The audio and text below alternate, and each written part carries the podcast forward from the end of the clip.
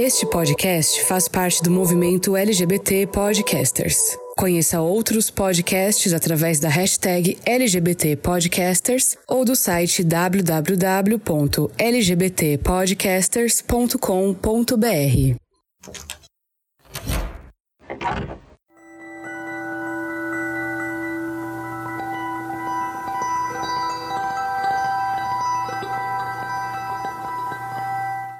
Olá, queridos forasteiros. Eu sou Fernando Arazão e este é o Fora do Meio, o podcast que faz parte da rede LGBT Podcasters, que você encontra no nosso site, que é www.foradomeio.com.br, no seu agregador de podcasts favorito e até no YouTube. Hoje a gente está num episódio muito especial porque é o episódio que está celebrando um ano de Fora do Meio. Há um ano atrás eu decidi criar esse canal que se tornou uma das coisas mais importantes da minha vida vida, pelo contato, pelo aprendizado que eu tenho com vocês e com cada convidado que já passou por aqui nesses últimos 12 meses. Então é um episódio que eu estou celebrando com a participação de vocês. Você vai perceber que no decorrer do episódio vão ter alguns inserts de áudios mandados por vocês ouvintes. E esse episódio, basicamente, a gente vai fazer um pequeno review do que foi esses últimos 12 meses, é, até relembrando você que chegou recentemente no Fora do Meio, por que, que eu quis criar um podcast como uma resposta né, a tudo que a gente ia começar a viver a partir das eleições de 2018, né, um governo novo,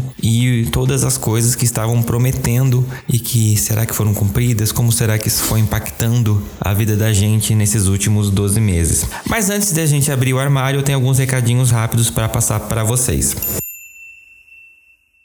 Esse episódio ele é patrocinado pelo Lucas Albuquerque, pelo Gilberto Lima e pelo Matheus Sampaio através das nossas plataformas de financiamento coletivo. Se você, como eles, também gosta muito desse podcast e quer me ajudar a manter as despesas desse podcast, você pode conhecer os planos de assinatura do Fora do Meio no nosso site, que é www.foradomeio.com.br. Lá tem planos de assinaturas a partir de um real e você se torna um assinante deste podcast. Você pode contribuir através da plataforma do Catarse catarse.me barra fora do meio, através do apoia.se barra fora do meio ou através do aplicativo de pagamentos PicPay com arroba fora do meio podcast. E lembrando que se você não é inscrito no nosso canal do YouTube, gente, vai lá agora, se inscreve porque dia 13 estreia um conteúdo exclusivo pro YouTube, que vai ser um quadro do Fora do Meio que se chama Fala Sensata. Vai lá, aproveita, se inscreve, ativa as notificações para você não perder essa estreia porque ó,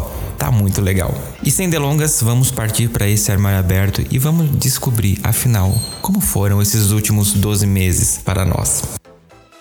Olá, ouvintes. Eu sou o Felipe Machado, gaúcho de Porto Alegre e apresentador de um podcast chamado O Melhor Podcast Sobre Nada. Fazer parte de uma rede de podcasts no Rio Grande do Sul, juntamente com o Fernando Arazão, fez com que eu pudesse conhecer o trabalho dele. O podcast Fora do Meio, por si só, me chamou a atenção por carregar um nome tão original e pertinente. Fernando dá voz ao movimento LGBTQQICAPF2K+, e faz isso com maestria. E faz mais, faz com propriedade. Contorna conflitos sociais, decifra anseios e compartilha um pouco de sua história e conhecimento. Pautas pertinentes e vitais para que possamos, quem sabe um dia, estarmos todos dentro do meio. Pretensão sexual deve ser encarada como algo tão comum quanto caminhar por uma calçada. E embora ainda não seja, mesmo tendo uma grande melhora nos últimos anos, Fernando é dessas formiguinhas que ajudam na construção de uma sociedade mais evoluída. De forma íntima, junto ao ouvinte, ele instrui, traz informações e sinaliza um norte para os que não fazem parte da comunidade e para as pessoas que estão de fato fora do meio, desmistificando e apresentando outro prisma para que o preconceito um dia seja apenas uma lembrança amarga, mas importante para o aprendizado de futuras gerações. Eu quero parabenizar então o podcast Fora do Meio por esse primeiro ano de vida e dizer que o meu podcast também compartilhou a mesma maternidade, porque somos quase do mesmo mês. Também deixar registrado aqui, né, Fernando? Sabe? O teu episódio número um é meu favorito. Aliás, fica aqui de indicação. O primeiro episódio do Fora do Meio é um dos episódios de maior sensibilidade que eu já escutei na minha vida. E eu aconselho a todos. E quem já ouviu, escute de novo. Você vai se sentir mais íntimo e mais amigo, mais companheiro de Fernando Arazão.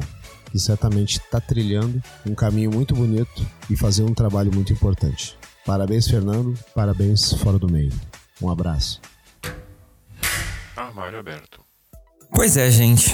Estamos completando um ano de Fora do Meio e esse podcast, como eu já disse, ele nasceu com a proposta de ser uma resposta a esses momentos tensos que estavam se anunciando em fevereiro do ano passado. E agora, passados um ano de governo do Biroliro, a gente pode confirmar que alguns dos nossos medos se confirmaram. A gente começou a ter cada vez mais comum notícias de censuras, principalmente relacionados à comunidade LGBT, à comunidade negra, a mulheres, ao trabalho de grandes minorias, porque sim, somos grandes minorias.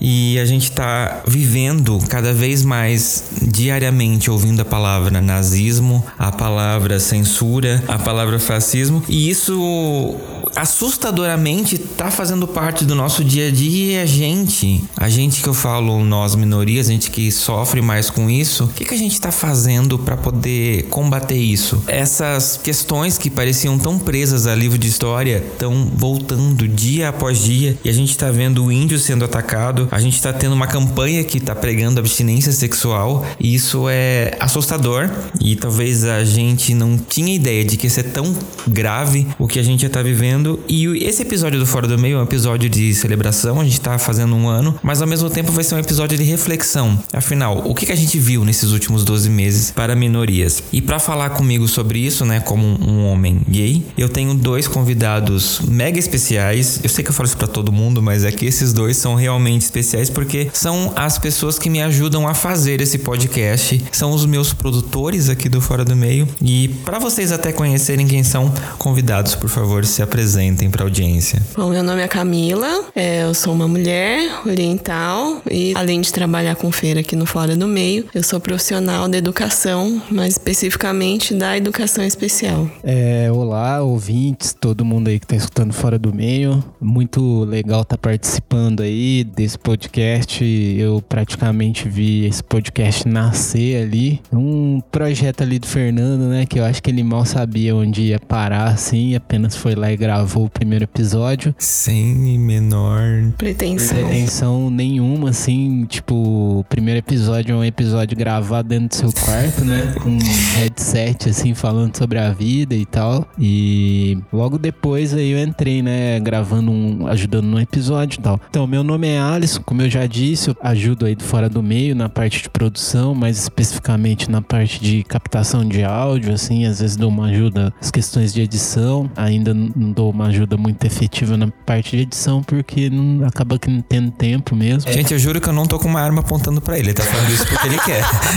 e também na parte de produção, alguma coisa, né? Tipo, pra receber a galera, ajeitar todo o esquema. Cada gravação é uma gravação diferente, né? E também tem um podcast que é a mesma galera, só inverte os papéis. Aí no caso, é o que a chama Programa Intro, podcast super novo aí. Dá pra se procurar aí nas plataformas, que é de música alternativa, música experimental com entrevistas e tal, que também Fernanda e a Camila participam, só que de maneira invertida, né, na parte da produção. Sou um homem negro, hétero e tamo aí, né? Pra comemorar um ano aí de podcast aí, né? Massa, legal pra caramba. Vamos nessa, cara. Vamos trocar essa ideia aí. Sim, sim. Eu conheço o Alisson, vai fazer acho que uns quatro anos. A Camila também esse mesmo tempo. A gente acabou. Na verdade, assim, eu fui. Eu dividi quarto com o Alisson durante muito tempo. E a Camila, namorada dele, a gente acabou convivendo junto. E o Alisson foi um. Na verdade, assim, ele e o Guilherme, que foi outro menino que morava com a gente, foram as pessoas que me deram o primeiro tapa na cara com a questão de, de sexualidade. Porque eu lembro quando eu fui fui fazer entrevista para morar com eles, eu disse: "Ah, então, porque eu pensei, é para dividir quarto com um cara, então acho que ele tem a obrigação de saber que, né, é um, ambiente íntimo da questão de eu ser gay". Aí eu falei, ele: "Tá". e eu fiquei: "Tá como?" Foi muito assim, então a gente brinca muito dessa questão de pessoas héteros, né? Fazer o quê, né? Existem. Mas uh, felizmente existem héteros muito legais e eu tô muito contente de ter duas pessoas aqui que representam essa parcela da população. E principalmente porque vamos, a gente vai falar sobre minorias, né? Como vocês perceberam, cada um de nós representa um tipo de minoria e cada um. O Alisson trabalha muito com a questão de cultura também. Então é uma pessoa que é muito. Obrigado, né? Isso. Eu esqueci de falar, eu trabalho profissionalmente com som mesmo. No audiovisual trabalho num estúdio de pós-produção atualmente, já faz um tempo. E aí tô envolvido ali com, essa, com essas incertezas do mundo artístico, né? Sim. Principalmente agora, nesse período aí. Pois meio é. E a gente vai falar muito sobre isso, gente. Então vocês se preparem que, infelizmente, não vai ser um episódio fofinho.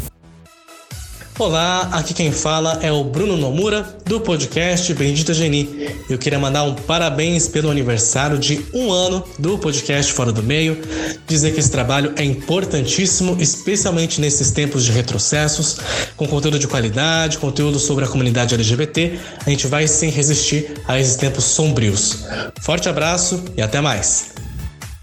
Mas é isso, né? Festas, é, a gente vai considerar essa. Festa é isso, né? Você encontra as pessoas e discute, putz, e agora, gente? Mas é, a gente tá aqui lidando com questão de minorias e eu, como um homem branco, gay, mas branco, então eu conser e heteronormativo, eu acabo não passando, às vezes, por muitas situações que as outras minorias passam. Eu não tenho tanto contato, exceto que a gente senta aqui e conversa, fala, tipo, putz, aconteceu tal coisa, ou eu passei por tal coisa, ou até vocês ouvintes me mandam relatos de vocês e eu acabo tendo contato de muitos detalhes da vida das pessoas que eu não tenho. E eu, como gay, eu vi nesses últimos 12 meses o quanto o governo federal é fissurado pela comunidade LGBT a ponto de a qualquer momento, qualquer brecha, eles usarem a gente para se promover, sejam o pai, seja o filho ou o restante do clã que tá sempre usando nós LGBTs como uma forma de ofensa e tentando deslegitimar o movimento, né, de todas as formas. Quando um presidente olha para um jornalista e fala, né, respondendo uma pergunta de uma acusação muito séria, que você tem cara de um homossexual terrível nem por isso te acuso, ele tá rebaixando a gente como se fosse um xingamento, como se fosse uma grande ofensa. E a gente, uma coisa que me deixou muito contente nesses últimos 12 meses é ver como a comunidade que tem uma fama até fora do meio de brigar entre si, de ser tão dispersa, de ser gays contra lésbicas, de ter transfobia, etc. A gente conseguiu em algum momento se unir em prol de uma causa comum e a gente precisa fazer isso cada vez mais. E isso não só na comunidade, mas também com a questão das mulheres, com a questão da, da negritude, porque a gente tá com um inimigo comum que tá usando a gente como bode expiatório, como culpado pelo desmadamento. Grandes absurdos a gente viu nesses últimos 12 meses. Eu queria saber de vocês que estão inseridos dentro dessas outras bolhas, né? A Camila, que além de ser mulher, tá inserida na educação, principalmente educação especial, que as pessoas, quando o Bolsonaro assumiu, ficaram maravilhadas com a esposa dele lá fazendo, traduzindo em libras o discurso para meses depois criasse um projeto que exclui essa galera. É, e o Alisson, que trabalha na cultura, que é um homem negro e com um perfil muito de um homem negro, então provavelmente assim passa por situações que eu jamais passaria. O que, que vocês enxergaram nesses 12 meses para as minorias, entre aspas, que vocês representam? É, bom, eu já esperava que esse governo não fosse é, bom, já esperava coisas ruins, mas ele vem surpreendendo, né, dia após dia. E eu, como mulher, me sinto mais desprotegida ainda, porque a gente tem uma ministra da mulher que fala grandes absurdos. Ela acha que, enfim, despreparo é um critério para participar desse governo, né? Sim. Ela não age como ministra, ela acha que o Brasil é uma grande igreja dela, que ela pode falar, enfim, o que ela bem entende. A última declaração dela, né, sobre abstinência sexual, de falar para os jovens que é possível falar para os jovens de hoje em dia que existem almas gêmeas, que não, vamos esperar então. É, dá para ver que eles não têm noção do que é o Brasil, da diversidade do Brasil e da complexidade do- dos problemas do Brasil.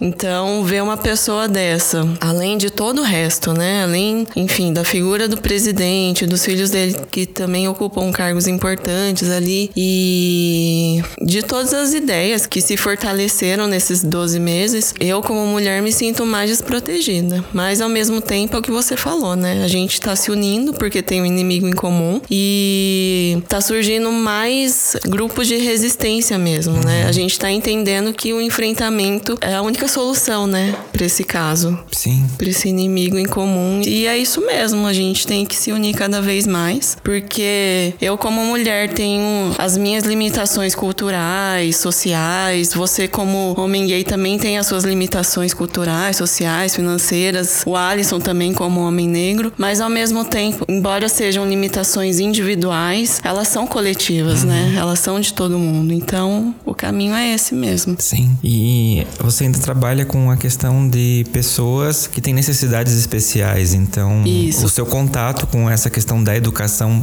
principalmente para essa parcela da população, é direto, né? Sim, eu trabalho com pessoas com deficiência, né? Sou formada em educação especial. E o que a gente viu esse ano foi. Eu fiquei esperando para ver, né? Depois da posse, com a primeira dama lá, todo mundo achando ela lindo, fazendo interpretação em Libras e não sei o quê. Fiquei esperando para ver o que, que viria, se ela realmente olhar para essa parcela da população que é sempre muito marginalizada, uhum. né? Ainda mais do que nós. Sim. Né? Mas assim, eu vi que teve um movimento de olhar, eu vi que teve gente comemorando muitas coisas, algumas pequenas coisas Assim, a gente pode comemorar algumas conquistas, mas tentaram retirar vários direitos das pessoas com deficiência na surdina mesmo. Uhum.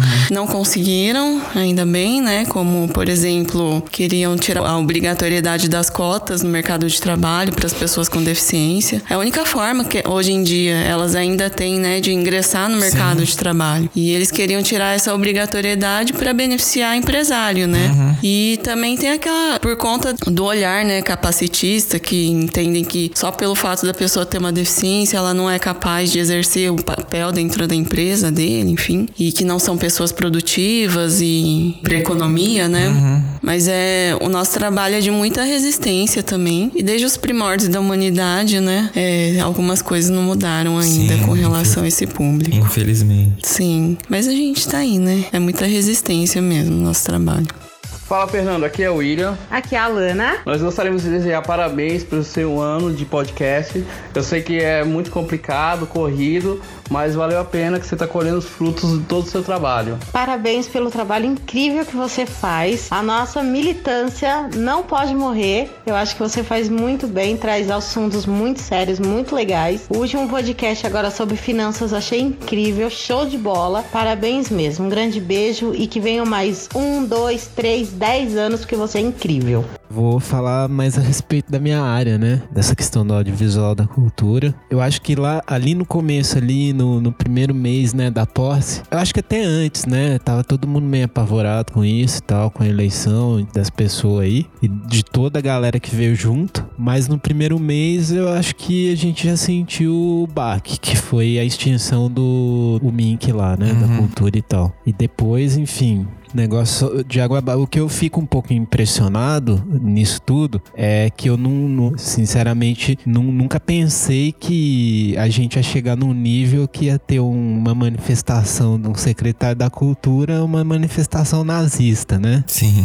E aí tipo enfim aí é surreal é um bagulho assim que eu acho que sinceramente eu acho que a extinção do Mink toda a propaganda negativa que o governo fez pro audiovisual né? Do que fez de tudo e, e, mostrar também, assim, é óbvio que muitos deles que estão lá, eu acho que não assistiram, acho que nenhum filme brasileiro, conhece muito pouco sobre cinema nacional, sobre a produção mesmo audiovisual brasileira. A não ser, sei lá, filme da Record, do Bispo, essas coisas. que foi desbancado por um filme com um personagem LGBT. Pois é, que é a maior bilheteria, talvez, da história aí brasileira. Eles pouco sabem disso e fizeram uma, uma propaganda muito negativa, né? Quase que apontando que todo mundo que trampa com isso é vagabundo uhum. e fica mamando nas tetas do governo. Sendo que, assim, é um crime isso no, no meu ponto de vista, porque para chegar até aí não foi assim, vamos abrir um fundo aqui que vai apoiar o, a produção cinematográfica do Brasil. Não foi simples assim. Tem toda uma estrutura de ver como isso pode trazer retorno também para a instituição uhum. sabe? É, a maioria, muitos filmes de que foram que foram contemplados por editais de fundos setoriais tem um compromisso financeiro com a instituição, com a federação, sabe? Tipo, o governo tem direito de lucro do filme por um longo tempo, uhum. entendeu? Não, sabe? É uma estrutura que não é simples assim, é complexa, que foi muito bem elaborado durante muito tempo para chegar aí em um mês o cara falar monte de groselha, né? E todo mundo acatar. Mas é isso, cara. Eu acho que é como, como vocês disseram. É que assim, eu acho que a produção audiovisual, a pluralidade, essas coisas, ela só é efetiva mesmo com políticas públicas, assim, sabe? Eu acho que a gente não pode esperar isso da instituição privada, assim, sabe? Eu, enfim, eles investem o que, que é interessante para eles, uhum. entendeu? Então eu acho que uma política pública de audiovisual, de incentivo, você consegue criar uma cena audiovisual muito, muito diversa e mostrando realmente que é o Brasil. Aí o cara, enfim, é, é umas coisas ridículas uma atrás da outra, entendeu? Porque a gente tá falando audiovisual, mas o audiovisual é um meio muito restrito, né? Uhum. Eu acho que por isso também cola muito fácil a pessoa falar qualquer coisa ou numa live e todo mundo acreditar, Sim. porque é muito restrito. Quem tá nesse meio é, sei lá, menos de 1% da, da população do Brasil. Então, tirando esse menos de 1%, e ninguém mais sabe o que é o audiovisual brasileiro, entendeu? Não sabe como é que funciona. Então, você falar qualquer coisa, vai vai colar mesmo, entendeu?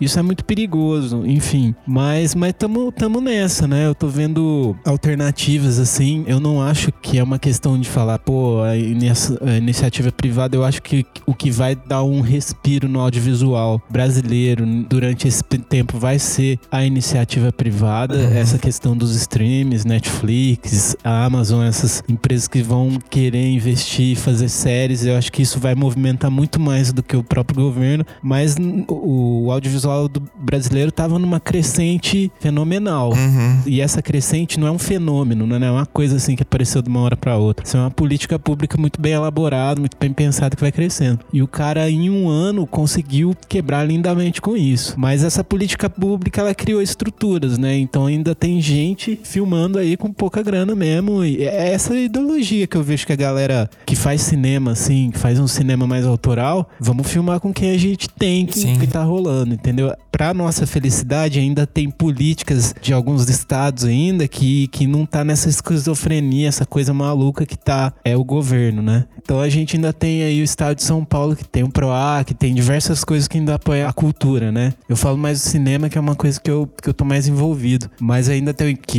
vai incentivar músicos, o teatro, não sei o quê. Isso é ótimo, ainda bem que tem. Mas é aquela coisa, né? A gente, do, do jeito panorama que tá, agora tem também eleições municipais, né? Uhum. Que eu, eu, sinceramente, eu fico um pouco com medo, na real, assim, sabe? Porque a, eu tô na ideologia que a tendência tá só piorando, a tendência é piorar. Uhum. E que as coisas legais que vão aparecendo é as coisas que são iniciativas da comunidade mesmo, sabe? E eu acho que o audiovisual tá nessa também. Muita gente rodando com pouco e com que dá, porque vão fazer com cuidado, porque de repente nem, nem o mínimo a gente vai ter mais. Sim. Tá meio que nessa, assim. Eu acho também, é, a gente tá num, num período agora que eu acho que as instituições ainda funcionam de certa forma, sabe? Então o cara faz um discurso ali, evidentemente nazista, fascista, ele cai no próximo dia, porque uhum. cai su super mal e o Congresso fala: não, que é isso. Elas ainda funcionam. Mas funciona daquele jeito muito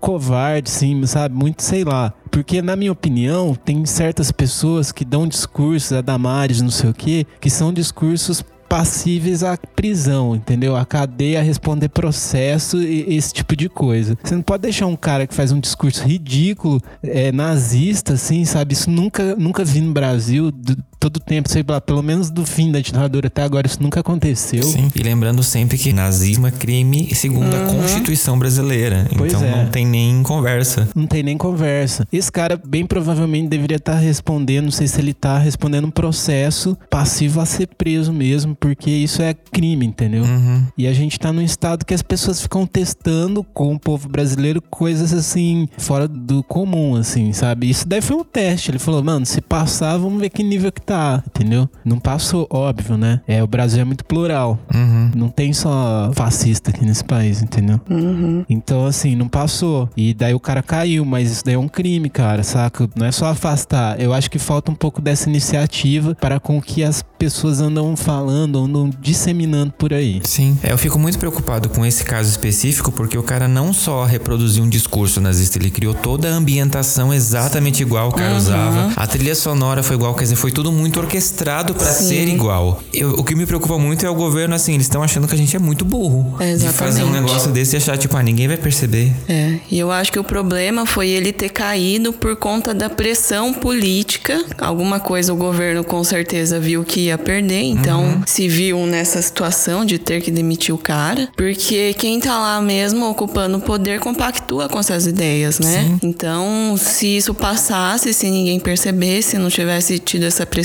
social e política, talvez ele estaria lá ainda, né? E reproduzindo mais discursos como esse. Exato. Oi, eu tô aqui pra parabenizar esse podcast que eu adoro, que é o Fora do Meio. Eu desejo que ele cresça mais e mais, muito sucesso.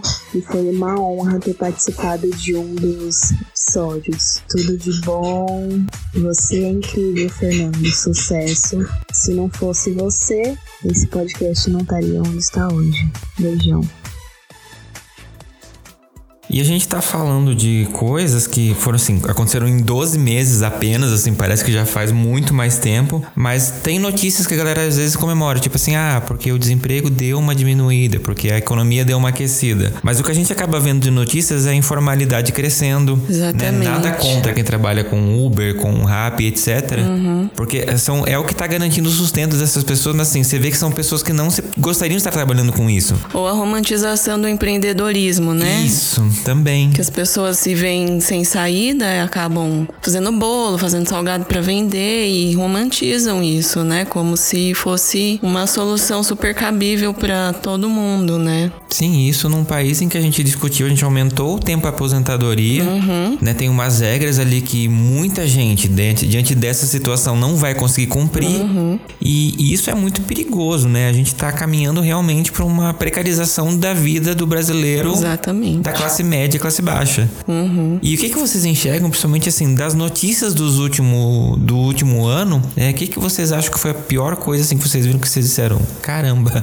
Nossa, difícil essa. Porque cada dia é uma coisa, né? É muita coisa, né? Eu acho que assim, é, do último ano a gente fala em 2019, mas pra mim a pior notícia de todas foi quando ele realmente foi eleito. Verdade. Porque, assim, a É. partir daquele momento eu sabia que tinham coisas que iam cair. Sim. Sabe? Porque ele já falou, ele discursou e a galera tava batendo palma, entendeu? É, ele é um político que realmente tá cumprindo tudo que ele falou, É, né? o que ele falou e tá conseguindo fazer, ele tá fazendo, entendeu? Uhum. Algumas coisas são, são um pouco mais difíceis ali, tem que passar por um congresso também, e a galera, enfim, que ele não tá conseguindo tocar da maneira como ele quer. Uhum. Mas assim, pra mim a pior coisa assim de início foi quando ele ganhou, porque daí eu vi uma foi um período muito tenso, né? Período das eleições, muito confuso. Mas a aquele momento ali, é, eu eu falei, nossa, velho, vamos aí quatro anos aí de insegurança total, assim, sabe? Na, no meu ponto de vista. Eu acho que, que, que eu ainda tô correto no meu modo de vista, assim, porque, sei lá, você vai pro interior ou você toma contato com outras bolhas que, que não é a sua, você vê que a galera hoje em dia tá um pouco menos militante, né, na, na extrema direita ali, mas você vê que a galera, pô, votou nele e, e qualquer coisinha que pareça boa, a galera vem te falar, assim, "Pô, você viu Esfregar que- na cara, né? Ó, Exatamente. é, nossa, você viu que o Bolsonaro ah, é, injetou tantos milhões, não sei o que, sabe? Você viu que ele vai lançar um plano de cultura que é pra fazer o filme dos heróis brasileiros, das personalidades, e que 20 milhões, 20 milhões, velho, é ridículo, assim. 20 milhões dá pra fazer um filme, uma série, sabe? Tipo, no esquema Brasil, assim, sabe? Bem feita, sabe? É ridículo, assim, o cara falar que é pro orçamento vai se ferrar, né, velho? Cara, é, engana, é enganação. O cara sabe, o cara também sabe que não é, entendeu? Sim. O cara tem documentos de outras épocas de política pública e tal. Mas a pior notícia, cara, puta, é muito difícil. Eu acho que a pior notícia é a não notícia. É aquilo que o governo não se posiciona. Essa para mim é a pior notícia. Que, sei lá, um cara lá é fuzilado e o cara não fala nada. Uhum. Tipo, o cara faz um discurso, o nazista, o governo se posiciona também. O posicionamento vem ali da Câmara, dos, dos deputados, vem um posicionamento de lá que é formado por diversos outros partidos também de direita, alguns de esquerda, de centro e tal. Mas o, a referência não se posiciona. Eu acho que a pior notícia é a, no, é a não notícia, uhum. sabe? A, a, falta de posicionamento, porque demonstra mesmo que o cara tá cagando. É, é isso mesmo que ele defende, assim, sabe? Sim. Essa para mim é a pior notícia. É, eu acho que voltando um pouquinho no que o Alisson tava falando de da galera que ainda milita, né? Pelo governo. É, tem a questão também do público da educação especial, que nesse último ano eles usaram muito a imagem do, do Marcos Mion, né? Uhum. Para mostrar as conquistas, principalmente do público com autismo. E, assim, são direitos que já estavam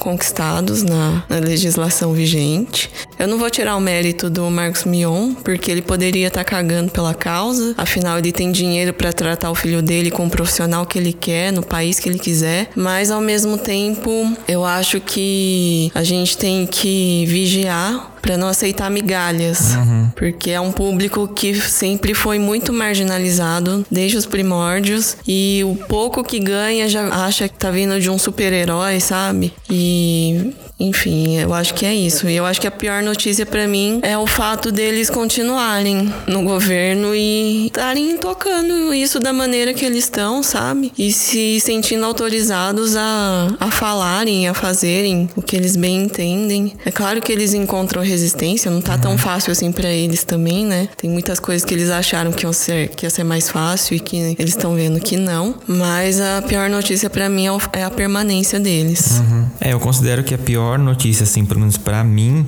é o posicionamento da esquerda porque eu acho que desde a da eleição a gente tá brigando da esquerda e isso é uma falha. O pessoal fica falando tipo assim, ah, que você é petista, não sei o que, gente. Eu acho que o PT está errando muito uhum. nesses últimos anos. Por exemplo, no, na pesquisa da eleição ficou muito claro que a única pessoa que não ganharia do Bolsonaro seria o Haddad.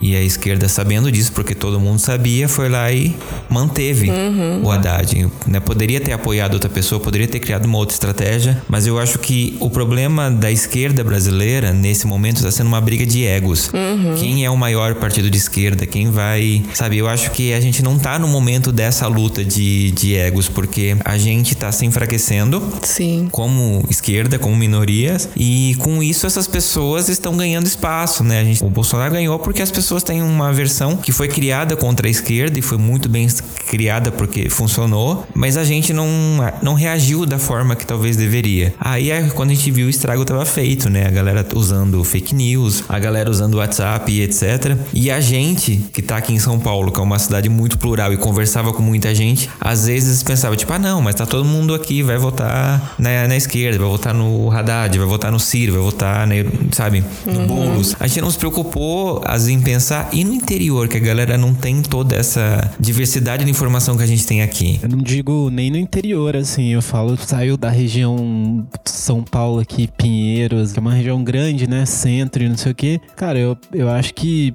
teve muita gente na periferia que votou no Bolsonaro, entendeu? No interior nem se fala, teve Sim. cidade que ele ganhava lá com 90% de votos. Uhum. Mas assim, eu acho que tem um pouco o lance do Bolsonaro ganhou a pessoa, né? O discurso dele. Mas eu acho que acima de tudo teve aquela coisa do não deixamos o PT ganhar. Uhum. Eu acho que essa foi a grande Sim. questão, sabe? Não, não acho que se não fosse contexto PT, o Bolsonaro não tinha ganhado, ele ia ser visto como ele é visto, né? Mas mais ainda como um ridículo. Uhum. Mas, enfim, teve um, rolou um palanque dele ali em cima disso e rolou, né? Sim. É querendo ou não, o discurso dele era muito atrativo, né? Porque, por exemplo, uma pessoa de periferia que convive com a insegurança dia a dia, chega um cara, ok, isso é promessa básica de qualquer eleição, vou aumentar a segurança.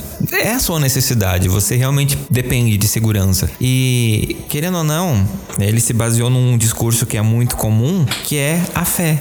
E as pessoas, como a gente já discutiu aqui no Fora do Meio, tem uma necessidade muito grande de ter fé. Uhum. Então, ter um candidato que se pinta como uma pessoa religiosa, que segue os preceitos da Bíblia de Deus, mas que na prática isso não aconteça, uhum. as pessoas acabam caindo nesse nessa falácia porque as pessoas têm essa ideia de. Eu vi até um tweet esse dia que eu achei muito bom, porque a pessoa falou que, tipo, as pessoas usam, tipo, ah, eu sou da igreja, eu sou religioso, como um atestado de boa índole, um Sim. atestado de moral. Uhum. E, gente, não é exatamente assim. Eu convivi em igreja durante muito tempo uhum. e eu sei que tem todo tipo de pessoa lá. Tem as pessoas boas, mas também tem as pessoas ruins que se aproveitam disso. Sim, com certeza. E quando uma pessoa pinta essa coisa, tipo assim, ah, porque eu sou de Deus, porque Deus guia os meus passos, etc e tal, as pessoas, principalmente as mais necessitadas, acreditam. E a gente fala isso, gente, não é atacando religião nem nada, porque eu cresci na igreja e uma das minhas principais perguntas é: eu moro num bairro bairro que é relativamente bom aqui em São Paulo e eu trabalho num bairro que é melhor ainda. Pergunta quantas igrejas evangélicas eu vejo no meu caminho, num bairro que as pessoas têm um poder aquisitivo mais alto. Uhum. Por que que não tem?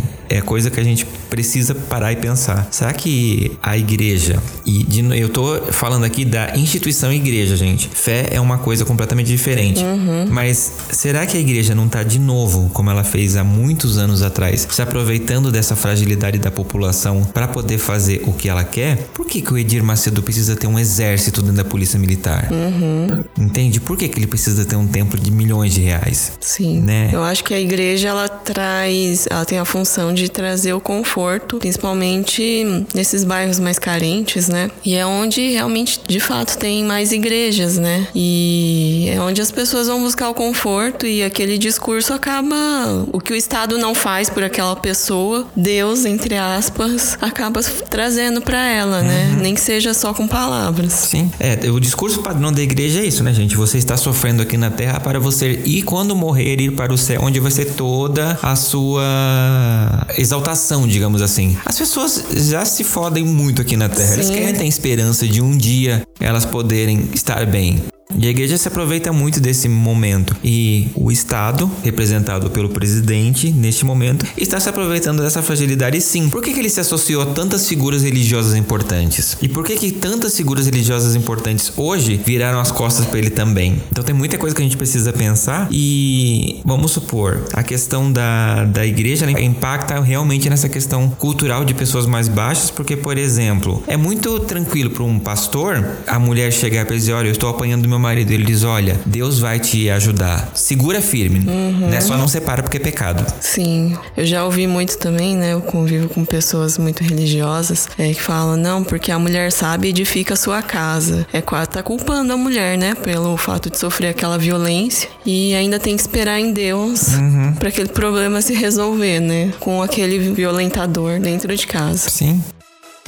Olá, aqui quem fala é o Anderson, host do Fagcast. Eu queria começar esse áudio com a música Parabéns da Pablo Vittar, mas não vou colocar por questões de, de direitos autorais e também não vou me arriscar a cantar e tentar chegar no tom da Pablo Vittar. Mas estou aqui para dar os parabéns por um ano de Fora do Meio. A gente que produz podcast, a gente sabe como é difícil se manter aí um ano fazendo podcast com tanto trabalho que a gente tem, mas mesmo assim é um, é um trabalho que recompensa recompensa. Então eu queria dar os parabéns pro, pro Fernando por manter esse podcast. Eu, eu lembro que eu conheci o Fora do Meio aí nas minhas andanças pela internet, na minha procura por podcasts LGBT para escutar. E quando eu escutei o Fora do Meio foi amor à primeira vista, né? Inclusive uma das coisas que eu mais gosto no Fora do Meio é, são os convidados, os temas que ele aborda e principalmente, né, o conhecimento que ele passa. E sem falar do Fernando, que é essa pessoa maravilhosa que conheci há pouco tempo, mas já considero Pacas, é um grande amigão aí, já me deu várias dicas, mó força aí nos projetinhos que a gente vem, vem fazendo.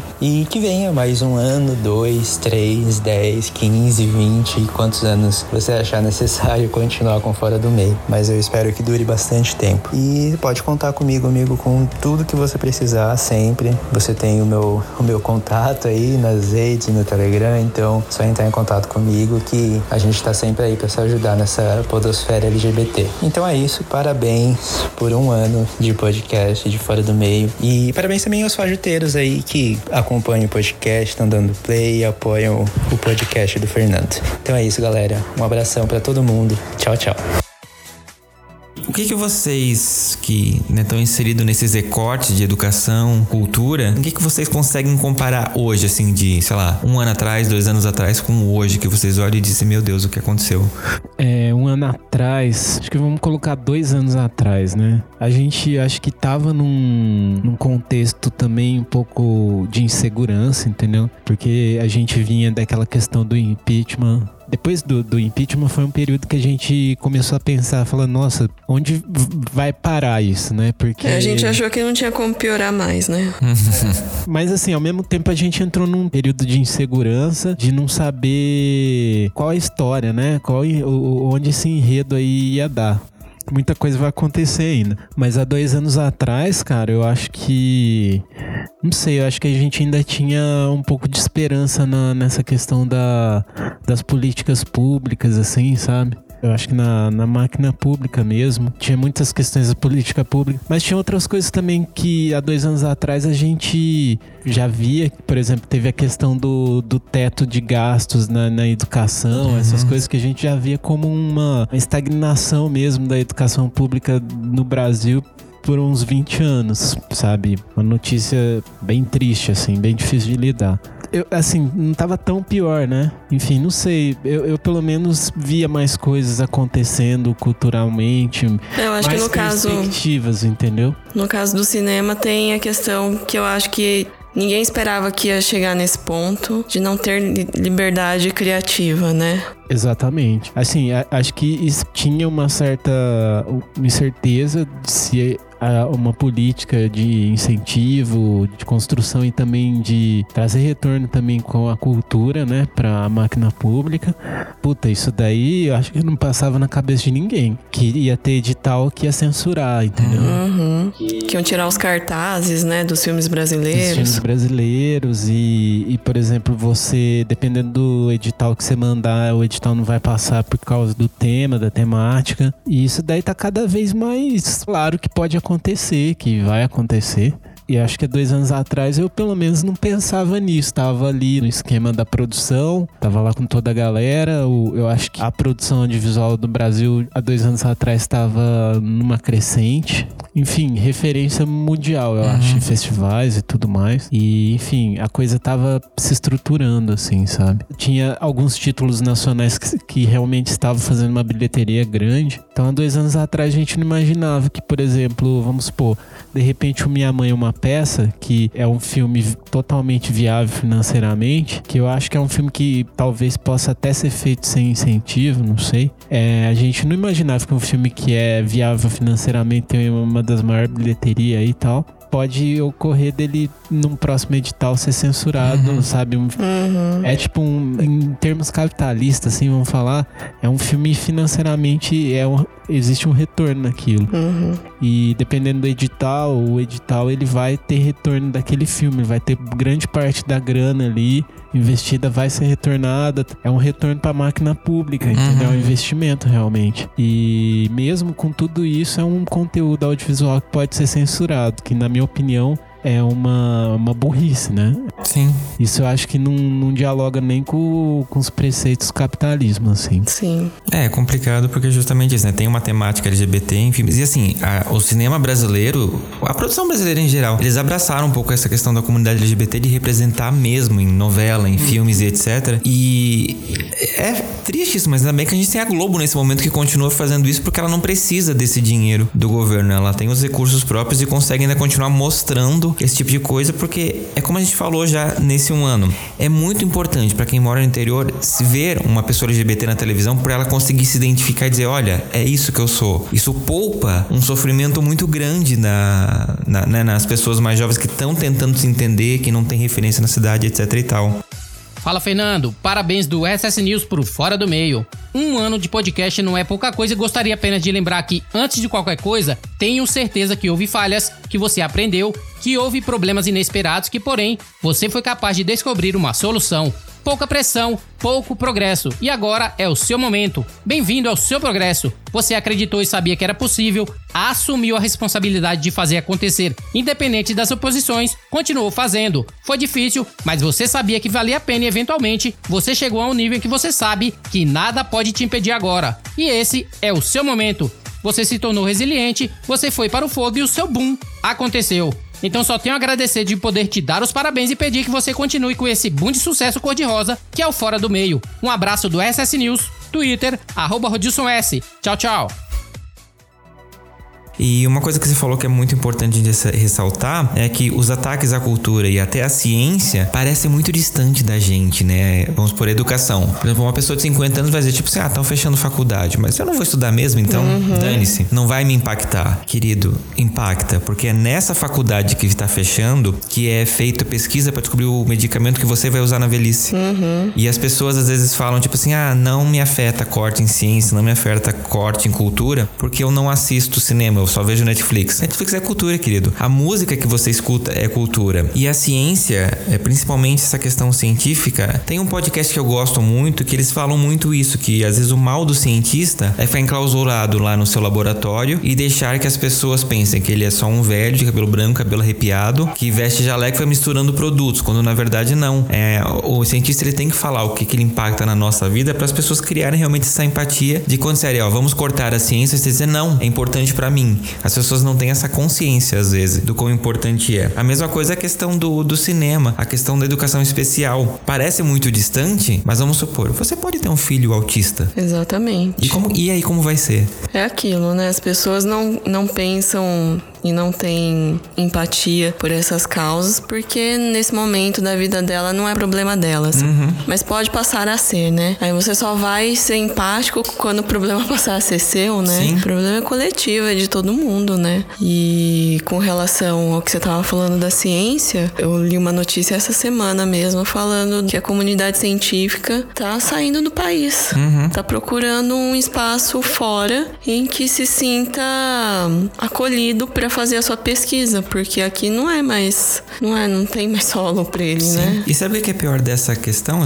Isso chama evasão de cérebros e esse podcast fala muito isso. Que o que acontece? As pessoas, cientistas, não têm incentivo aqui, uhum. vão estudar fora, criam tecnologias que poderiam ser criadas no Brasil, o Brasil vai ter que importar essas tecnologias. Exatamente. De pessoas brasileiras que saíram daqui porque elas não têm incentivo. Então, como que isso não impacta na sua vida? A gente vai pagar mais caro por uma coisa que é nossa. Com certeza. Então, estão se fazendo escolhas boas boas, né, agora. Mas o que as pessoas não estão enxergando, como você falou, não vai ser um impacto negativo hoje, ou essa semana, ou mês que vem, mas vai ser no futuro, né? E depois, para consertar tudo isso, vão ser mais alguns anos, algumas décadas. A gente estava num processo é, positivo, né? É, progredindo, tanto na ciência quanto na cultura, mas é difícil, né? Querido ouvinte, esse peso que você sentiu agora é realmente real. Aconteceu aqui agora. mas o, a gente tá falando aqui, mas a gente acabou não tocando muito nessa questão dos incentivos, assim, na parte educacional, né? Eu não, não, não compreendo, assim, a fundo, mas a gente tem alguns órgãos, assim, tipo CNPq que tá quebrado, FAPESP também que diminuiu bastante, e a gente tem um contexto de universidades federais também que estão arrochando orçamento, essas uhum. coisas. É porque a pessoa lá só fuma maconha, né, gente? Pois é. Pois Inclusive, é. vocês que são de universidade federal, provavelmente, né? Sim, parceiro. e de humanas ainda. É assim, o, o, próprio aluno mesmo, ele não tem, às vezes, como se manter num, numa pós, né? Graduação, ele não, não consegue uma bolsa, essas coisas. São questões que se o, a primeira brecha que o cara, né, ter desenvolver a pesquisa dele fora, o cara vai, entendeu? Uhum. Então, o cara já ia antes, entendeu? Agora, agora mais do que nunca. Enfim, eu sempre achei essa questão da, da pesquisa científica no Brasil, tipo, você vê algumas pesquisas muito fodas, assim, referências mundiais, mas sempre achei que poderia ser mais, né? Uhum. É um investimento ainda que pode ser, sempre, sempre pode ser mais. Às vezes você vai nos, em alguns laboratórios, tá faltando equipamento. E às vezes coisas que... básicas, né? É, Coisas sabe? básicas. Um equipamento meio, que- meio funcionando mais ou menos, sabe? Enfim, entra em laboratório que tem que estar numa temperatura X e, eh, sabe? Esses problemas. Então, sempre poderia ter um incentivo maior, assim. Agora, puta, agora descambou, né? É. Agora descamba. Aí entra, sei lá, talvez as, algumas pesquisas que são mais interessantes em questão empresarial, Uhum. financeira, porque daí quem vai financiar são outras instituições, né, Sim. privadas. Mas assim, o panorama eu acho que o científico do Brasil é, é, é negativo pra caramba, assim, sabe? É, eu acho que a ciência sempre teve os seus percalços, né? Sempre teve os seus problemas. Mas, quando, na época que eu estava na faculdade, participava de grupos de pesquisa em educação, a gente discutia sobre isso, porque a professora orientadora era questionada por que, que um grupo de educação precisava de um laboratório, sabe? Uhum. Então a gente já enfrentava essas coisas dentro da própria universidade. Mas agora, o Madison falou, descambou tudo mesmo. Sim. As perspectivas são É, muito meio- ruins. Eu tô, como eu terminei a faculdade, eu tô um pouco afastado, né, do ambiente universitário, com as pessoas da pós-graduação, não sei o quê. A gente acompanha mais por noticiário e algumas outras pessoas que a gente vai encontrando em conversa. Mas não tá fácil. Eu acho que, por exemplo, teve uma época que era um projeto de, de carreira, né? Você fazer uma pós e ter uma bolsa nessa pós. Sim. Eu vou ficar tantos anos ali fazendo mestrados, sabe? E vou ter uma bolsa que não é aquela maravilha, mas vai dar pra eu me manter e fazer um lance que é importante. Vou estar pesquisando uma, alguma coisa, um negocinho. Vou estar pesquisando um, um assunto científico ainda que não foi pesquisado e tal. Uma orientação, isso vai render muitas coisas, um livro e tal. Hoje em dia, cara, pelo menos na minha época, eu lembro que tinha esse planejamento, né? É, hoje em dia, eu acho que a pessoa, antes de fazer um mestrado, assim, em outra cidade, né? Acho que a pessoa pensa uma, duas, três, quatro, cinco É, vezes. se planejar. Ou dentro da própria cidade, né? Ano passado eu conheci uma psicóloga, ela fazia doutorado. Ela, eu recebi esse grupo lá porque eles estavam coletando dados para pesquisa, né? De um deles, do doutorando. E a menina, a psicóloga, foi lá para ajudar ele para fazer uns testes, né? Lá com as crianças. E ela tava lá, assim, para ajudar o cara mesmo, porque ela tinha acabado de trancar a matrícula dela do doutorado porque tinham cortado a bolsa dela, sabe? Ela mora aqui em São Paulo, mas não tem condição, porque ela tem que. Ela precisava. Como que ela vai pagar, né? Uhum. A mensalidade e a mobilidade dentro da cidade, enfim, as contas dela no geral, né? Porque quando você tá na pós e recebe bolsa, você não pode trabalhar, Exato. né? É dedicação exclusiva. As pessoas às vezes têm essa ideia de que, tipo assim, ah, gente, mas é só trabalhar, dá pra conciliar. Tanta gente faz isso. Nesses momentos, gente, tipo, se você recebe bolsa, você realmente não pode trabalhar. Exatamente. Se você tem algum emprego, a bolsa é cortada. Uhum. E como faz? Como faz? É. E pessoal, aqui é o Luiz Otávio, sou mais um dos milhares de ouvintes, com certeza, né, aqui do Fora do Meio. Vim aqui, né, é, dar as felicitações ao podcast e também, né, ao seu criador, Fernando Arazão. Que seja o primeiro de muitos anos aqui do Fora do Meio, que a comunidade esteja sempre presente, ouvindo, aprendendo, afinal, esse é um podcast maravilhoso, que traz ótimos convidados. Então, é muito legal ver esse tipo de iniciativa e ver que tem gente produzindo conteúdo pra gente, não é mesmo? Então, parabéns ao Fora do Meio, parabéns ao Fernando pelo trabalho e também, por que não, né? Parabéns a nós ouvintes. Então, felicitações, parabéns Fora do Meio. Beijão! E a gente tocou rapidinho antes na questão das vezes, falta de união da esquerda ou das minorias em geral. Vocês que estão inseridos em outras minorias, né? O Alisson, negro, Camila, mulher. O que, que vocês enxergam dentro dessa bolha de vocês, essa questão da, da união? Porque assim, na comunidade LGBT tem muito isso, né? A gente é unido, é unido. Mas tem sempre uma rixa, às vezes, tipo assim, ah, contra a lésbica e o gay. Ou o trans e o gay. Rola toda uma transfobia, às vezes tem muito viado que diz que homofobia é besteira, que não existe, que é vitimismo e etc e tal. Não enxerga que, ó, vamos supor assim, o travesti tá morrendo, tá morrendo. Isso pode chegar em você um dia. Porque você, para os olhos da sociedade conservadora, que acredita que a homossexualidade é pecado, porque a Bíblia fala que é pecado, a diferença entre um travesti e você é a mesma. Não tem, né? Vocês são iguais e, tipo assim, dar uma paulada no travesti, dar uma paulada em você, é só você dar um beijo a alguém no meio da rua. É, com relação às mulheres, eu tô bem otimista. Eu acho que elas estão cada vez mais unidas, nós estamos cada vez mais unidas, entendendo melhor as questões umas das outras. O que tinha um pouco tempo atrás, que eu via em maior intensidade, era uma rixa é, com relação ao grupo do feminismo das mulheres brancas, do, e o grupo do feminismo das mulheres negras, das orientais, enfim, porque as mulheres negras realmente têm muitas outras questões, né? Que as mulheres brancas não estão ali, né, no dia a dia para entender. Mas eu, eu vejo um, um movimento bem positivo. Eu acho que tá todo mundo cada vez mais unido, unidas e procurando entender e dialogar. E é um movimento bem empático, assim, sabe? Acho que essas rixas estão diminuindo, tá todo mundo dialogando mais, procurando entender mais o lado da outra e se unindo, se ajudando cada vez mais. Sim, é Eu acho é- que a força da- das mulheres, cada ano que passa, tá aumentando muito. Isso é extremamente importante, né? Com a gente certeza. parar e conversar, porque no final a gente tá todo mundo no mesmo barco. Sim, exatamente. Exatamente. Ainda mais na minha área, né? É predominantemente feminino. E eu acho que até por conta de um olhar histórico, né? Que as pessoas que trabalham com educação, e principalmente com educação especial, eh, são mulheres, porque são mulheres que dão o cuidado. As pessoas com deficiência, elas são passíveis apenas de cuidado.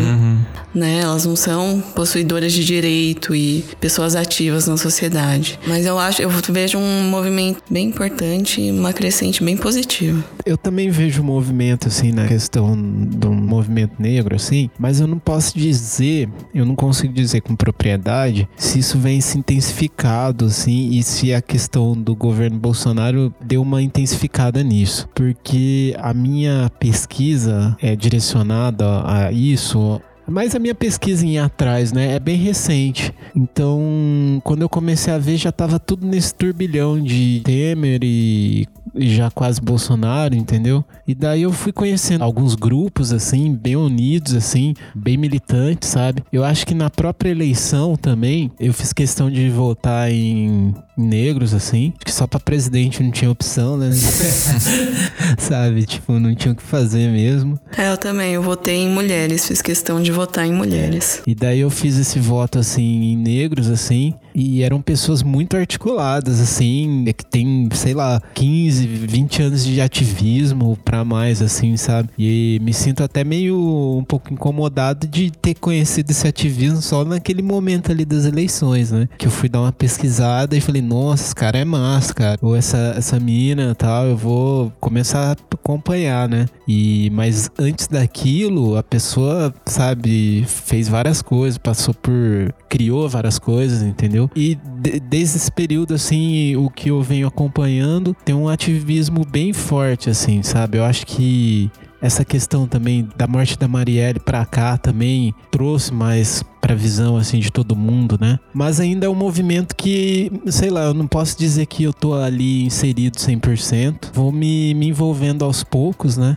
Mas assim, eu vejo assim que o movimento, assim, o movimento negro, ele é bem unido assim, tendo uma visão de fora, né? É, e esse ativismo, por que que eu conheci tão tarde também? Eu acho que vem de um contexto também que, como eu sou filho adotivo, sou de a minha família é toda branca, então eu tenho a minha criação toda pautada pela visão branca mesmo, né? Eu acho que eu só fui ganhar essa essa minha visão, até a minha própria identificação mesmo, entendeu? De, de ser uma pessoa negra e tal, quando eu fui entrar na universidade mesmo. Sim. Porque daí você começa a ter contato com movimentos que tem ali dentro e esses movimentos te deixam bem claro. Mas aí tem uma questão que você entra na universidade, você estuda, você entende aquilo e você passa a entender que você sempre foi negro, entendeu? Mesmo quando você não tinha essa noção. Porque você passa a entender que certas questões ou certas ocasiões que, que aconteceram com você, de preconceito que naquele momento você não achou que era, era, entendeu? Você começa a ter uma, uma visão sobre isso. E daí, depois que você tem essa visão, é muito claro você notar as desigualdades e o preconceito na sociedade. E daí, enfim, você estuda numa faculdade federal e tal, que pra mim a gente volta nessa questão política.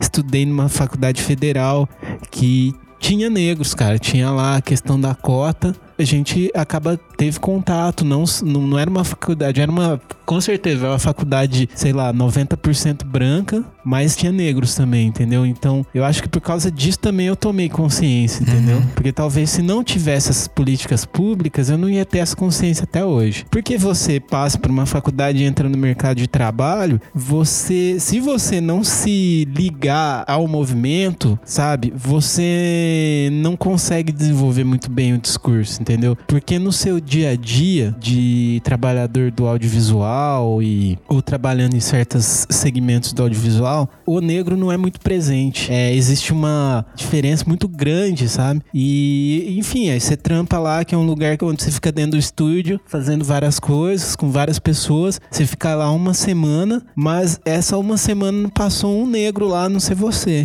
É. Entende? Então acaba que você também não tem com quem falar. Sim. Você tem coisas pra falar, tem coisas pra discutir, você tem muita dúvida, né? Mas você não tem com quem falar, porque, enfim, você também vive numa região ali de Pinheiros e não sei o que que também não tem negro, entendeu? Então você acaba vivendo numa situação ali que você passa uma semana sem conversar com uma pessoa negra, entendeu? Sim. É bizarro isso, mas acontece. Sim. E daí você meio que perde a referência. Então é sempre bom essa pesquisa, entendeu? Ir atrás, pesquisar essa questão dos movimentos, ir no- nos lugares, entendeu? Que são espaços do ativismo, espaços da cultura negra, não sei o quê. Porque é lá que você vai resgatar essa questão da referência, entendeu? E é lá que eu acho que talvez seja o lugar que você vá, se sentir mais à vontade. Talvez, não sei. Enfim, mas tem outros meios também que eu convivo, que talvez esteja até um pouco mais envolvido, que é o meio da música tal, não sei o que. Tem algumas vertentes que se uniram muito. Vertentes que tem também tem críticas, assim, enfim. to- eu acho que todo movimento tem críticas a esses movimentos dentro do próprio movimento, né? Que eu acho que o pessoal se uniu, por exemplo, o pessoal do hardcore e tal, se uniu muito nessa questão contra o Bolsonaro e vamos fazer evento contra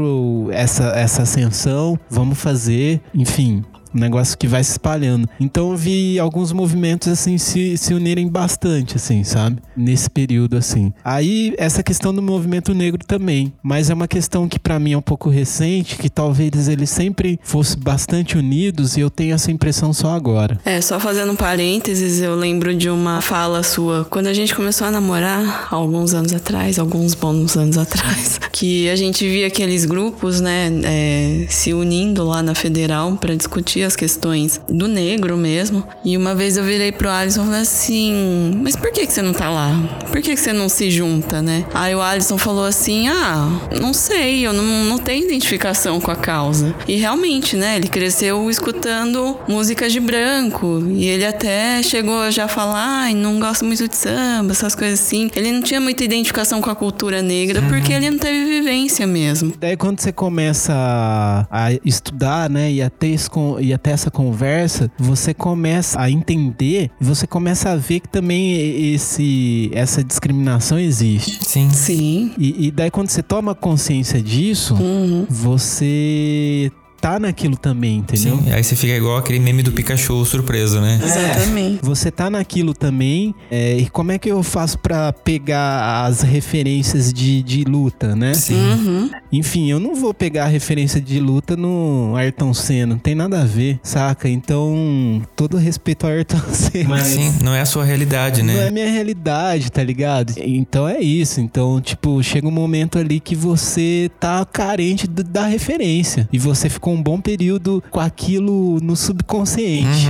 Uhum. Você não sabia, mas estava no seu subconsciente. É onde você vai atrás, você começa a trocar ideia, sabe? Você vai descobrindo. E isso é um longo caminho, porque essa questão da, da negritude é um longo caminho mesmo. Quanto mais você vai pesquisando, vai se interessando, nananã, você vai entendendo que você tem que ir mais além. Sim. Até, até o momento ali que sabe que você tá começando a cair em descobrir quais, quais são suas, seus antepassados. Refugiados, né? Uhum. É o momento que você tá querendo ir lá hum, pra África, ali numa comunidade, sabe? É bem isso, eu acho. Sim. É, isso acontece também com a comunidade LGBT, porque eu falo por mim, né? Eu cresci num ambiente cercado por pessoas héteros, minhas referências de contato mesmo com pessoas LGBTs eram praticamente nulos, assim. Depois é que eu fui descobrir que tinha pessoas ali no meu convívio que eram, mas era aquela coisa, interior, ninguém falava sobre o assunto, não, sou hétero, e é isso, acabou. E quando você. Eu vim para São Paulo, comecei a me identificar mais como um homem gay, porque eu comecei a ter contato com pessoas que eram iguais a mim. Uhum. Até então era o que gente, eu vivo falando nesse programa, tipo, era coisas caricatas de programa de humor. Uhum. Que eu olhava e dizia, eu não sou assim,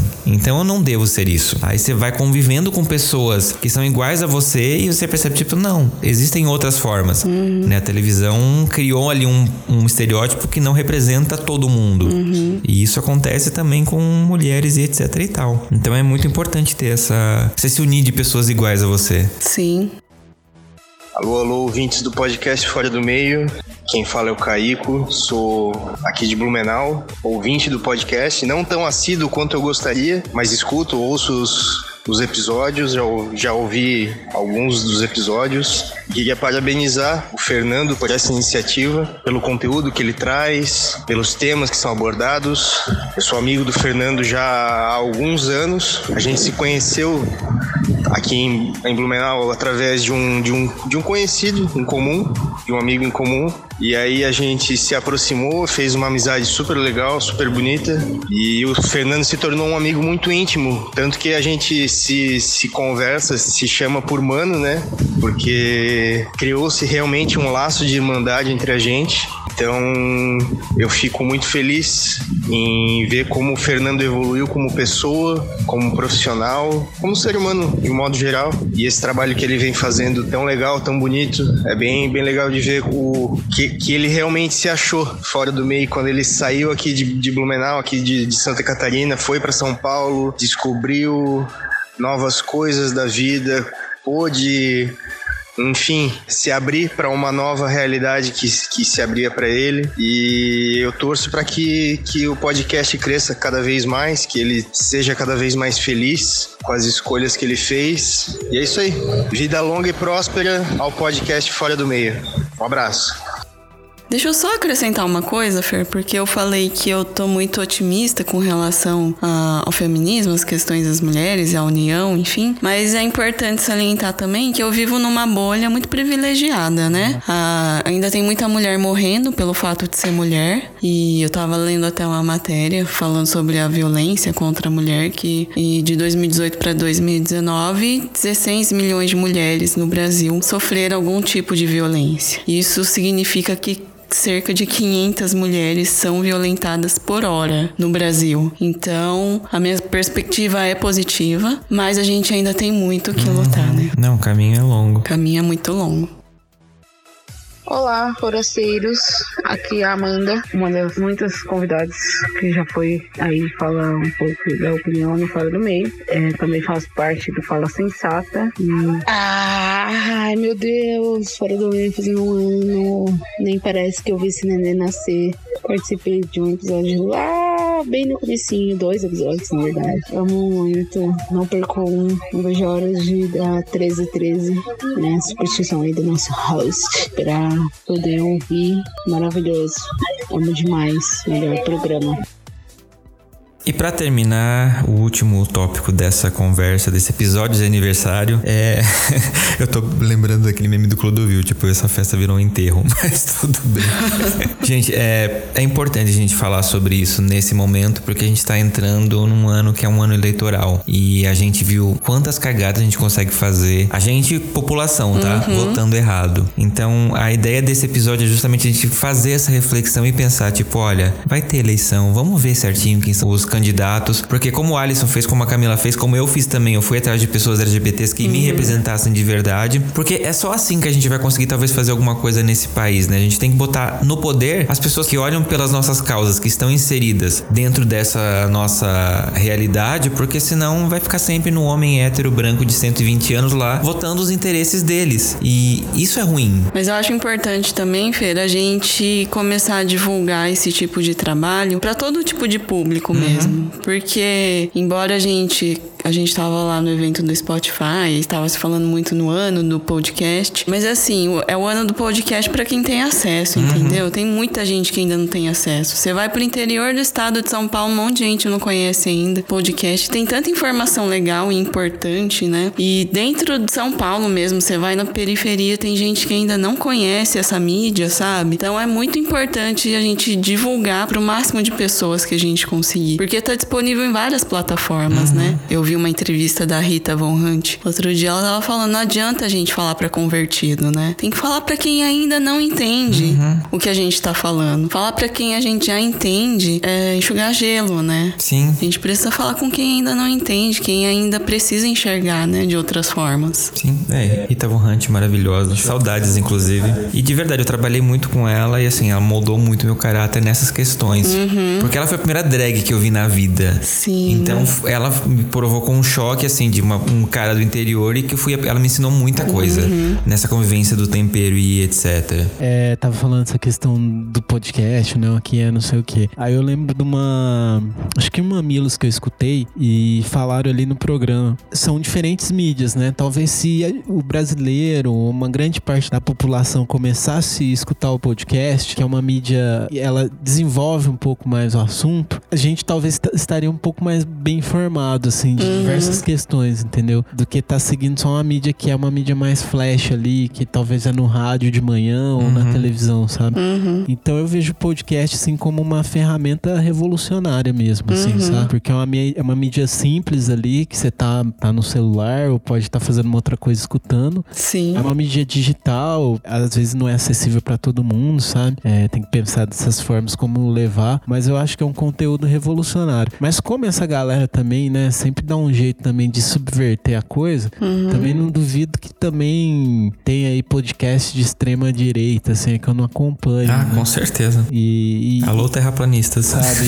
e essa coisa também vai se difundir também. Mas, enfim, eu acho que a gente começou antes, entendeu? Então é, um, é uma ferramenta bem, bem revolucionária, do meu ponto de vista. É, a gente que escuta podcast, a gente tem que divulgar essa mídia e mais os conteúdos que a gente acha que são relevantes para as pessoas ouvirem e aprenderem, né? Porque se a cultura está censurando filmes e televisão e séries. Exatamente. Podcast é uma coisa que você faz em casa. Uhum. Então a, essa censura é, vai ser muito mais difícil. Sim. Uhum. E ainda mais como eu falei, né? Ano eleitoral, então a gente precisa muito divulgar essas informações reais, porque a gente viu a merda que dá quando uhum. divulgações erradas são feitas. Sim. Como é que a gente luta com isso? Com informação de verdade. E se for um podcast que consiga transmitir uma coisa legal, é, sem ser aquela coisa chata, maçante, porque a gente, as tia do WhatsApp, elas querem ver meme, elas querem ver é, GIF. Exatamente. Não adianta você mandar um estudo científico pra elas que elas vão. Não, não faz parte da cultura delas terem essa. Nada contra as tias do WhatsApp, tá, gente? É só um exemplo, porque eu talvez vou chegar nessa fase de ser uma dessas tias. Tia do podcast. Exato.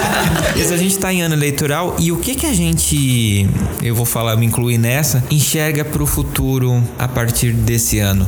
Porque assim, muita gente caiu a ficha Sim. da caca que foi. É porque como teve um episódio do, das meninas do Mamilos que elas estavam falando sobre as eleições, essas últimas presidenciais, que foi uma eleição ganha na emoção, né? Uhum. Mas aí depois as pessoas começou a cair a ficha das pessoas que não dá para governar com emoção, Sim. né? Precisa de muito mais, precisa de um preparo é, intelectual, emocional, muitas coisas que a gente não tá vendo em, em nenhum, né, dos representantes ali, do principal, no caso, presidente, dos seus ministros. Eu tinha muita esperança de que ele montasse uma equipe de ministros coerente, uhum. mas é um pior que o outro ali, né?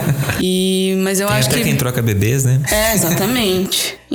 Entre outras coisas, né? Mas eu acho que das municipais, eu ainda não tô muito ativa, não tô acompanhando tanto, mas pelos nomes que eu vi, alguns são desesperadores, outros eu, eu tenho alguma esperança, assim, sabe? Mas é isso, tem que disseminar informação de qualidade, verdadeira, sabe? Com dados verdadeiros mesmo. É porque a gente. Esse ataque à educação, à ciência, à cultura, não. Embora a gente perceba o despreparo de quem tá lá no poder, mas também não é por acaso, né? Tem um propósito ali, né? Que é fazer com que essas pessoas continuem no poder, que as pessoas continuem acreditando em memes, em montagens toscas, né? Em dados falsos. E é isso aí.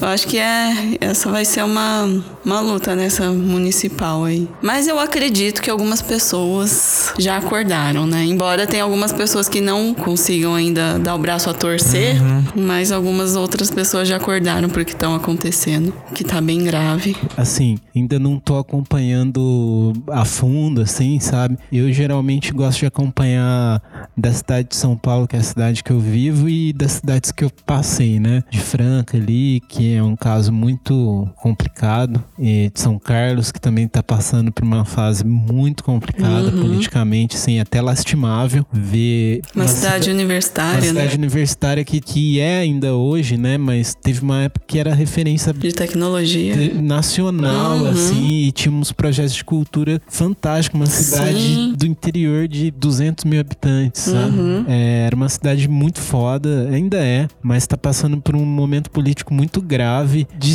de vereador, assim, ligado à milícia e ameaçando, assim, sabe? Coisa, coisa séria mesmo, assim, sabe? E a gente sabe que no interior, né, essa questão é, do coronelismo ainda tá muito forte, né? Eu tenho as terras lá, então eu mando meio que na cidade. Uhum. Gosto de acompanhar de São Carlos, é, tô morando em São Paulo, vou voltar aqui.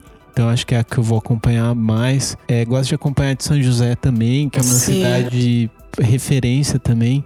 Uhum. É uma das maiores cidades do estado de São Paulo, talvez, acho que é a segunda ou terceira. Mas assim, eu vejo alguns nomes assim, eu fico temeroso assim, sabe? Mas, cara, eu, eu vejo as eleições municipais, pelo menos aqui em São Paulo, com bons olhos, cara. Uhum. Não é a primeira vez que eu vejo algumas pessoas falando que a gestão do Haddad realmente tá sendo melhor que a do Dória. E não surpreende ninguém.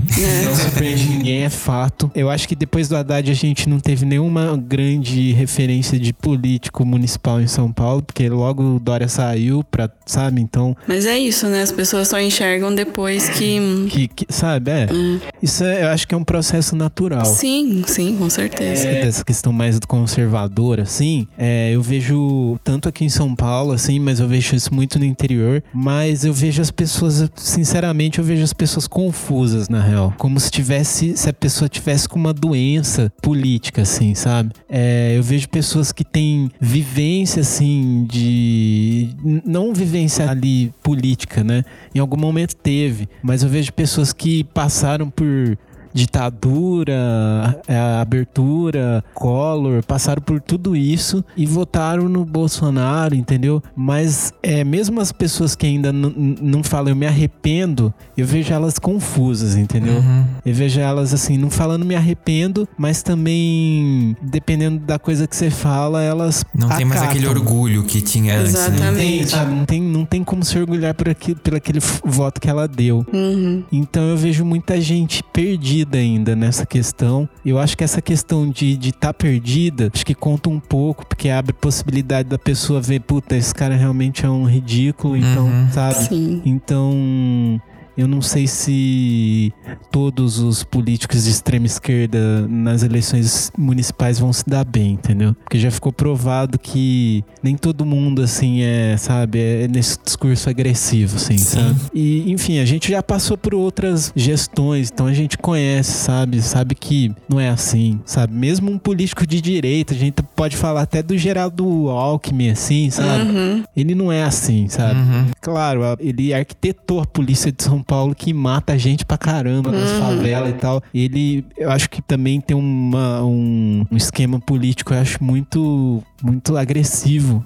e muito discriminador, assim, sabe? De arquitetar uma polícia e realmente separar, uhum. separar coisas na cidade, uhum. entendeu? Mas assim, é um cara que abertamente não, não tem esse posicionamento tão agressivo igual essa atual extrema-direita tá tendo Sim. aí. Então eu vejo, eu acho que a galera talvez se encaminhe mais para um lance de centro, não sei. Eu vejo assim, eu, com bons olhos, assim, pelo menos aqui em São Paulo, eu tenho uma esperança que vai entrar um político. Eu também não acredito que vai entrar um político de, de esquerda, assim, sabe? Talvez um PT, não, uhum. não sei. Eu acho que vai depender muito do nome, assim, Sim. sabe? É, a gente vota muito pelo nome né? Pela figura. Sim. E se bem que o Bolsonaro não era nada, né? Mas ele pegou um bonde aí de, de um monte de coisa.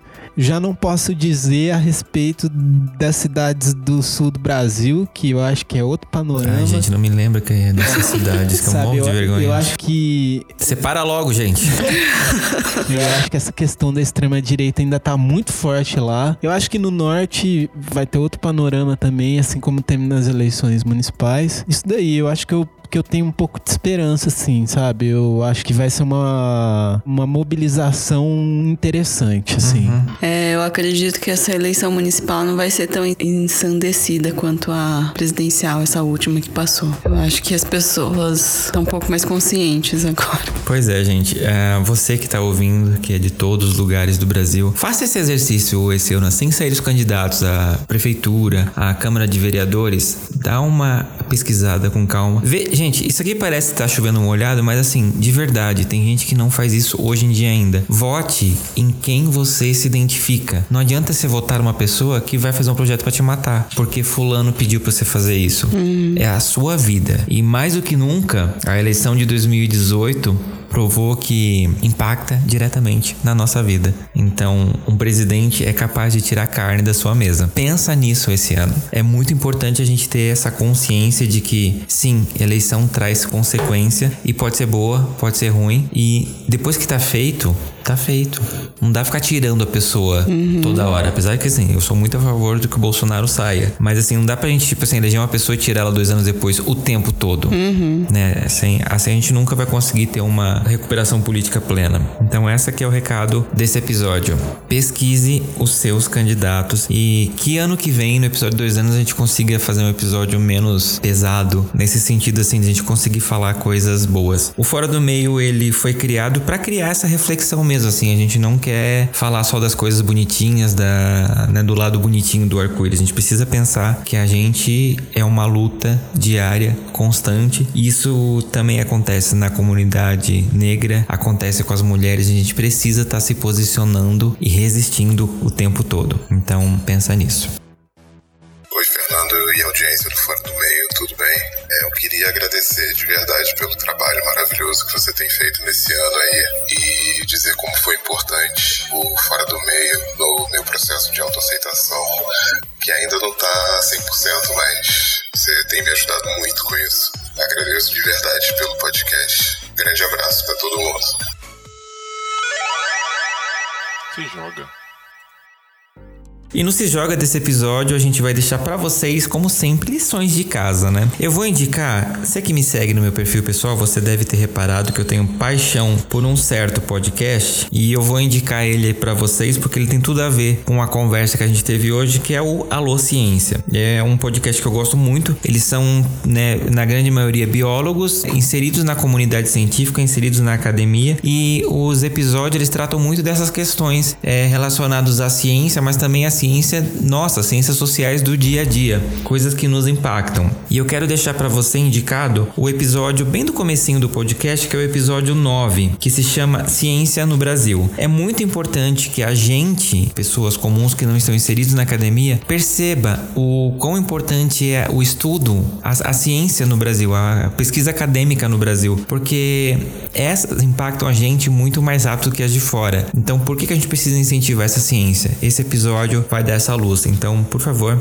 vá lá no seu agregador de podcasts e procure o Alô Ciência e escute o episódio dessa galera. Convidados, o que, vocês deixam de lição de casa para nossa audiência? Eu quero indicar um Instagram e um site que chama As Minas na História, que fala sobre o protagonismo feminismo no, no decorrer da história. Conta a história até de inventoras de coisas importantes que a gente utiliza hoje no nosso dia a dia, mas que tiveram os seus nomes apagados, digamos assim. Não tiveram, não deram tanta relevância. Será Uhum. por quê, né? Pelo único fato de serem mulheres. e eu queria deixar também um filme que chama Rafik. Ele se passa no Quênia. Eu acho que tá no Netflix ainda. E são duas meninas lésbicas, mas que são impedidas de ter um relacionamento por conta da cultura local. Enfim, não vou ficar dando spoiler. Mas é muito bonito o filme. E eu também quero indicar um canal no YouTube que chama Família Quilombo. É uma família de negros, são é o pai, a mãe e dois filhos. Eles falam muito das questões do negro na nossa sociedade, como criar crianças negras nessa sociedade. Eles falam coisas muito importantes assim pra gente, é um é uma fonte de reflexão o canal deles, sabe? E ver como eles empoderam essas crianças também é, é muito, muito, é muito importante, muito legal. Tudo que as crianças têm, assim, tanto em festinha de aniversário, material escolar, eles procuram uma, um personagem negro para eles se verem ali, né? E sentirem orgulho do que eles são, porque eles, os pais falam que eles não, não tiveram essa oportunidade quando eles, eles eram crianças. Isso afetou muito a autoestima deles, uhum. né? Ao longo da vida. E agora eles empoderam demais essas crianças. Outro dia a filhinha, que é a Dandara, tava chorando nos stories porque ela tinha acabado de descobrir que ela nasceu no Brasil e não na África. Então eles têm muito orgulho de ser quem eles são e vão lá, é bem. é muito legal o trabalho deles. Massa. Bom, é, eu quero indicar, primeiramente, quem estiver escutando podcast aí, já estiver nos meios do podcast, quero indicar o meu podcast. O programa Intro ali, massa. É, só tem uma edição, é por enquanto. Logo mais sai uma outra edição, uma com a banda Videosonic de Campo Grande e a segunda edição com a banda Sound Mirror aqui de São Paulo. E são entrevistas presenciais que eu faço com eles, bem legais. Então você que gosta de som alternativo, música experimental, improviso, recomendo o programa intro ali, é só digitar no Spotify, essas coisas. É, e daí eu também queria indicar uma banda bem bacana bem legal aqui de São Paulo, uma banda de punk rock que chama Punho de Marrim, que eles se intitulam aqui, ó, Afropunk, resgatar a ancestralidade para mostrar a existência da resistência. Achei essa frase interessante. Uhum. E é uma banda formada por negros, assim, tem uma mina na vocal, super punk, a banda super legal. Eu ainda só escutei o som, ainda não fui no show, preciso muito ir no show. Esse nome foi tirado de um acontecimento na Revolta dos Malês ali na Bahia. Então é uma banda que eu queria indicar aí de punk rock, bem underground, bem massa e bem ativista. A banda é bem ativista nessa questão. Ativismo negro é uma coisa que às vezes eu sinto um pouco de falta no, na cena alternativa de rock ou tal. Daí, continuando aí essas indicações, eu queria indicar também, cara, para você que gosta de cinema brasileiro ou gostaria de conhecer um pouco mais, um podcast chama Central Cine Brasil, que é um, eu acho que talvez seja um podcast mais legal de cinema brasileiro que tem. Eles fazem entrevistas com os diretores, falam sobre filmes brasileiros recém-lançados, alguns filmes que chegam a passar, sei lá, uma semana só aqui em São Paulo e depois não passa mais, que são bem assim alternativos, filmes do Nordeste, do Norte. Eles dão um, um panorama bem interessante da produção cinematográfica brasileira. Bom, é isso. Queria indicar aí. Perfeito. Pessoal, e como que a galera acha vocês nas redes sociais? Nas redes sociais, ir lá no Instagram escrever programa intro, você vai achar ali o, o perfil ali do programa, lá tem os links que você pode escutar. E daí o meu pessoal ali no, no Instagram, cara, Alisson underline Nazário. Que daí é o meu pessoal ali, que eu posto umas coisas interessantes também. Isso daí, assim que vocês me acham. No Facebook também, programa intro, vai encontrar ali. Enfim, sigam ali. Eu não tenho um podcast ainda. Quem sabe um dia eu venho aqui divulgar, né, Fer? por favor. E é, por enquanto é isso. Perfeito. Oi, Fer, parabéns pelo ano do Fora do Meio, parabéns pela sua dedicação, pelo seu trabalho e que você consiga ajudar cada vez mais e mais pessoas e vida longa fora do meio. Beijo. É isso, gente. Então, mais uma vez, fica a dica. Pensem bem esse ano o que, que a gente vai fazer da nossa vida como comunidade, como seres humanos e como brasileiros. E eu espero vocês daqui a 15 dias em mais um episódio do Fora do Meio. Valeu. Tchau, gente. Pro Messenger. E no Bro desse episódio eu quero compartilhar com vocês uma mensagem que eu recebi que me deixou muito.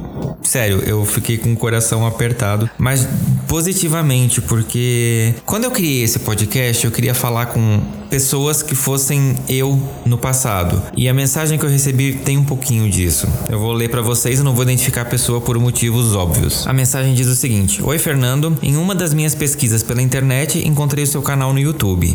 Acabei de ouvir o primeiro podcast chorei muito. Um choro de alívio por ouvir que tenho chances boas na vida. Um choro de alívio por ouvir que o que eu sinto não é errado. Eu com toda certeza vou seguir os outros podcasts assiduamente, mas antes de tudo, eu queria muito te agradecer. Você é incrível, não te conheço muito, mas tenho certeza ao afirmar isso. Muito obrigado por ter criado esse podcast. Você não tem ideia como um único podcast já me ajudou. Eu vim aqui para te agradecer. Você não tem noção do que essa mensagem me provocou no momento que eu recebi que eu li ela, porque quando eu, eu já falei, quando eu criei esse podcast, eu queria muito conversar com as pessoas que podiam ser eu na adolescência, eu no passado, onde a gente não tinha muitas referências sobre o que é ser gay, sobre o que é certo, o que é errado. Então, o primeiro episódio eu falei justamente isso, dessa minha descoberta, né, com o passar do tempo e foi muito bonito. E eu tô muito contente que as pessoas estejam sentindo isso, né? Que eu tô atingindo esse objetivo. E é isso, gente. Obrigado por estarem acompanhando.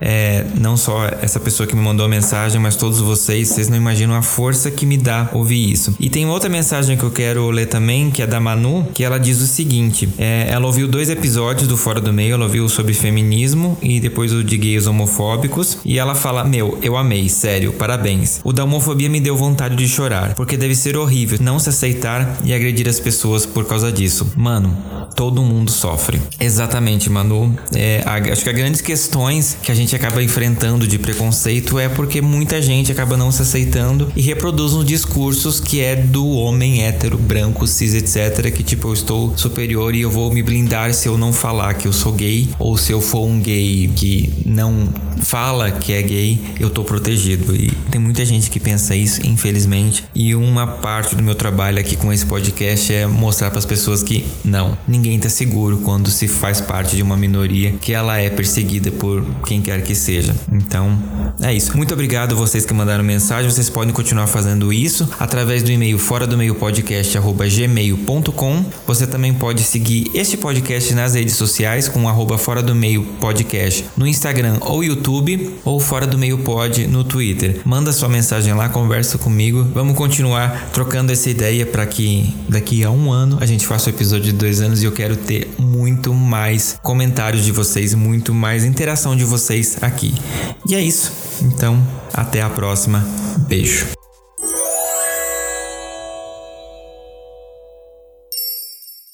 Este podcast faz parte da Podcast. Conheça os demais programas da rede acessando podcast.com.br.